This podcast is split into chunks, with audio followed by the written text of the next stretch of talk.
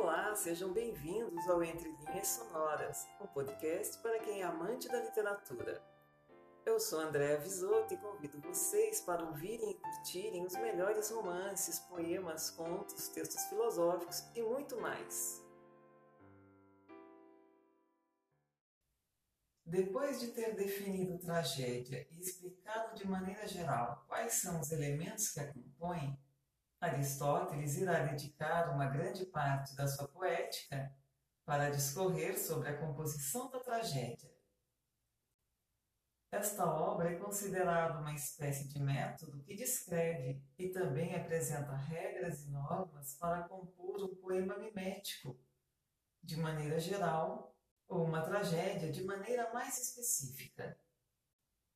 Nas sessões 7 a 11 que serão lidas neste podcast, Aristóteles discute como deve ser um enredo e destaca a importância da unidade de uma ação, distinguindo entre enredos simples e complexos.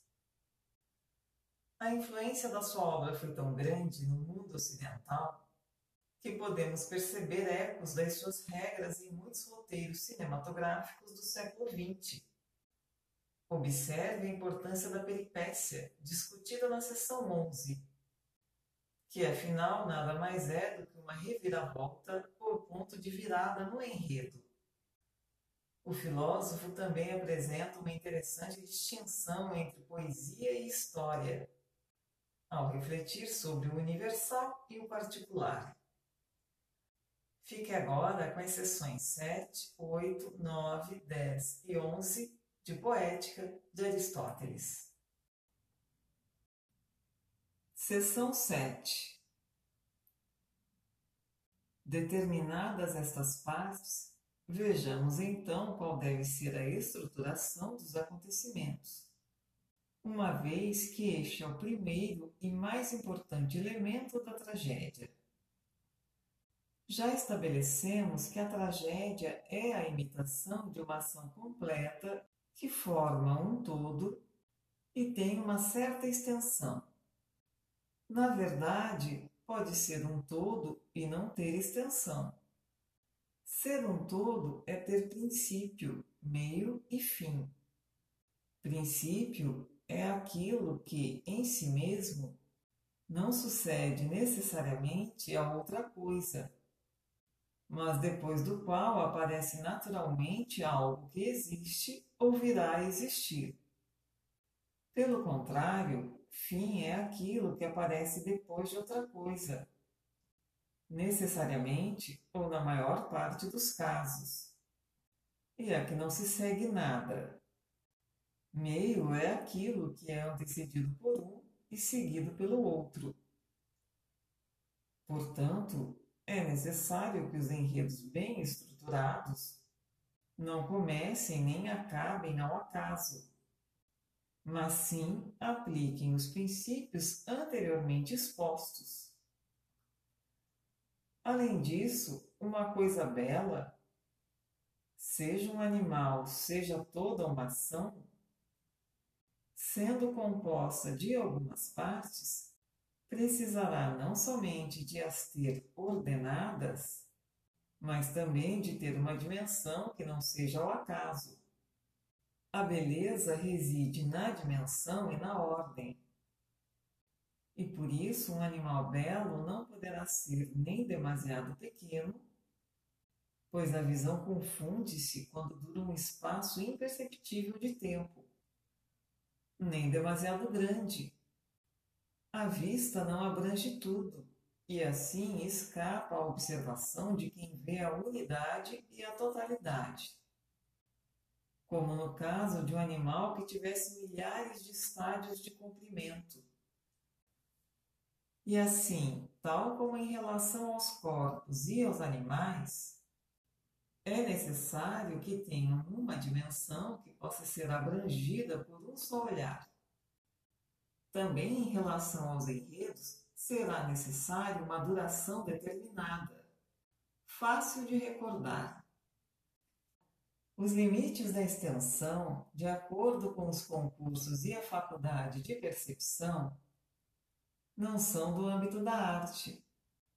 pois se fosse preciso apresentar a concurso sem tragédias, competiriam perante as clepsidras, como aconteceu algumas vezes, segundo dizem.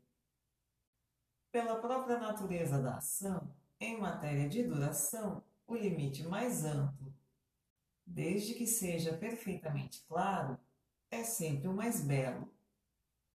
Para dar uma definição em termos genéricos, o limite conveniente da extensão é que esta seja tal que reúna, de acordo com o princípio da verossimilhança e da necessidade, a sequência dos acontecimentos, mudando da infelicidade para a felicidade e vice-versa.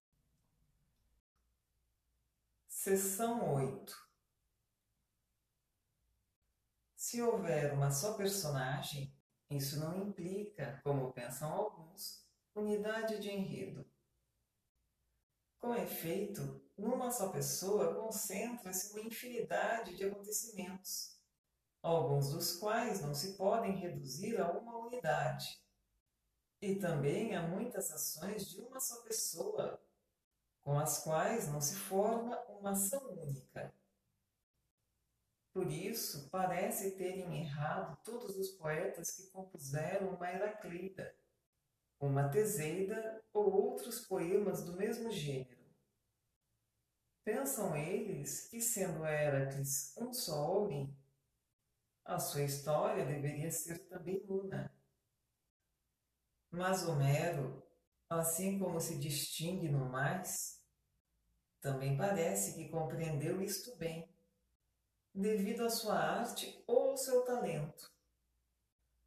Ao compor a Odisseia, não narrou tudo o que aconteceu a Ulisses, como, por exemplo, que ele foi ferido no Parnaso e que fingiu estar louco na Assembleia, acontecimentos entre os quais não existia qualquer ligação necessária ou aparente.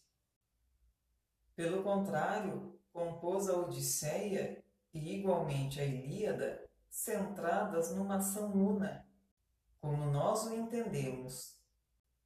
Portanto, assim como nas outras artes imitativas a um só objeto corresponde uma só imitação, também o enredo, como imitação que é de uma ação, deve ser a imitação de uma ação una, que seja um todo, e que as partes dos acontecimentos se estruturem de tal modo que, ao deslocar-se ou suprimir-se uma parte, o todo fica alterado e desordenado. Realmente, aquilo cuja presença ou ausência passa despercebida não é parte de um todo. Seção 9 pelo exposto, se torna óbvio que a função do poeta não é contar o que aconteceu, mas aquilo que poderia acontecer, o que é possível, de acordo com o princípio da verossimilhança e da necessidade. O historiador e o poeta não diferem pelo fato de um escrever em prosa e o outro em verso. Se tivéssemos posto em verso a obra de Heródoto, com verso ou sem verso, ela não perderia absolutamente nada o seu caráter de história. Diferem é pelo fato de um relatar o que aconteceu e outro o que poderia acontecer. Portanto, a poesia é mais filosófica e tem um caráter mais elevado do que a história. É que a poesia expressa o universal, a história o particular. O universal é aquilo que certa pessoa dirá ou fará de acordo com a verossimilhança ou a necessidade. E é isso que a poesia procura representar, atribuindo depois nomes aos personagens. O particular é, por exemplo, o que fez Alcibíades ou o que lhe aconteceu. Na comédia, isso torna-se desde logo evidente os poetas estruturam o enredo atendendo ao princípio da verossimilhança e só depois atribuem, ao acaso os nomes e não escrevem, como os poetas iâmbicos, sobre determinadas pessoas. Na tragédia, porém, os poetas prendem-se a nomes reais, e a razão disso é que o possível é fácil de acreditar. Na verdade, nós não acreditamos que coisas que ainda não aconteceram sejam possíveis. Ao contrário, pelo fato de terem acontecido, torna-se evidente que eram possíveis, pois não teriam ocorrido se fossem impossíveis. No entanto, em algumas tragédias, apenas um ou dois dos nomes são conhecidos, enquanto os outros são inventados. Em algumas, nenhum, como no Anteu de Ágaton. Nesta peça, tantos os fatos como os nomes são inventados, e nem por isso agrada menos. Assim, não é de todo necessário cingirem-se a histórias tradicionais, sobre que versam geralmente as tragédias. Preocuparem-se com isso seria ridículo, pois mesmo as histórias conhecidas são conhecidas por poucas pessoas e, no entanto, agradam igualmente a todos. De tudo isto resulta evidente que o poeta deve ser um construtor de enredos mais do que de versos, uma vez que é poeta devido à imitação e imitações. E se lhe acontece escrever sobre fatos reais, não é menos poeta por isso Nada impede que alguns fatos que realmente aconteceram sejam possíveis e verossímeis. E é nessa medida que ele é o seu poeta. De entre os enredos simples, as ações episódicas são as piores. Entendo por enredo episódico aquele em que os episódios se desenrolam uns após outros, sem uma sequência verossímil ou necessária. Tais enredos são escritos por maus poetas, porque são maus, e por bons poetas, por causa dos atores. É que ao compor peças para concurso e ao desenvolver um enredo para além das suas capacidades, são muitas vezes forçados a modificar a ordem natural uma vez que a imitação representa não só uma ação completa, mas também fatos que inspiram temor e compaixão, estes sentimentos são muito mais facilmente suscitados quando os fatos se processam contra a nossa expectativa, por uma relação de causalidade entre si. Desta forma, a imitação será mais surpreendente do que se surgisse do acaso e da sorte, pois os fatos acidentais causam mais admiração quando parece que acontecem de propósito, como por exemplo a estátua de Mites, em Argos, ter sido a causadora da morte de Mites, quando ele assistia a um festival caindo-lhe em cima. Tais fatos parecem não acontecer por acaso. Portanto, enredos deste gênero são necessariamente mais belos. Seção 10 Há enredos simples e complexos, pois as ações que os enredos imitam apresentam, pela sua própria natureza, uma distinção similar. Considero a ação simples aquela que, como foi definido, é coerente e una, e em que a mudança de fortuna se produz sem peripécias nem reconhecimento. Será complexa quando a mudança for acompanhada de reconhecimento ou peripécias, ou ambas as coisas. E estas coisas devem surgir da própria estrutura do enredo, de forma a que resultem de acontecimentos anteriores e ocorram de acordo com o princípio da necessidade e da verossimilhança. É muito diferente uma coisa acontecer por causa de outra ou depois de outra. Seção 11 Peripécia é, como foi dito, a mudança dos acontecimentos para o seu reverso. Mas isto, como costumamos dizer, de acordo com o princípio da verossimilhança e da necessidade. Assim, no Édipo, o mensageiro que chega com a intenção de alegrar Édipo e de o libertar dos seus receios em relação à mãe, depois de revelar quem ele era, produziu o efeito contrário. E no Linceu, Linceu é levado como quem vai para a morte, e Danal segue-o como quem vai matá-lo. Mas o desenrolar dos acontecimentos leva à morte deste e à salvação daquele.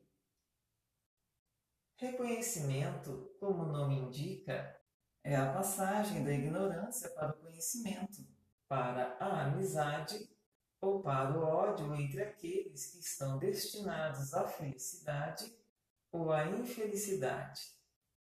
O reconhecimento mais belo é aquele que se opera juntamente com peripécia, como acontece no Édipo.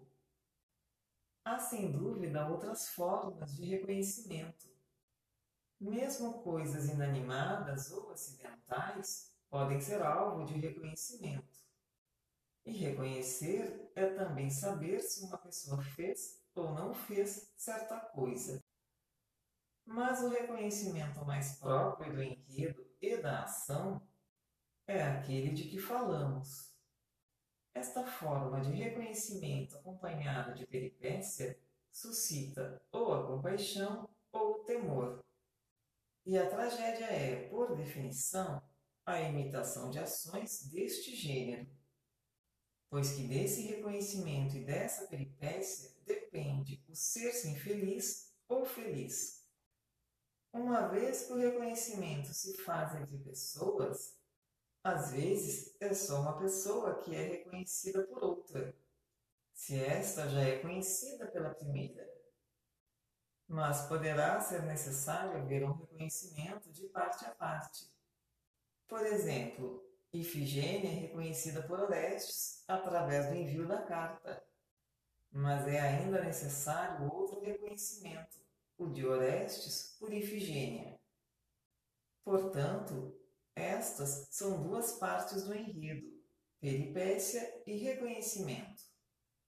A terceira é o sofrimento. Dentre elas, já se falou da primeira e da segunda. O sofrimento é um ato destruidor ou doloroso, tal como as mortes em cena, grandes dores e ferimentos e coisas deste gênero. E assim encerramos mais um episódio de Entre Linhas Sonoras, o podcast para os amantes da literatura. Nos encontraremos na próxima semana. Aguardo vocês. Até lá!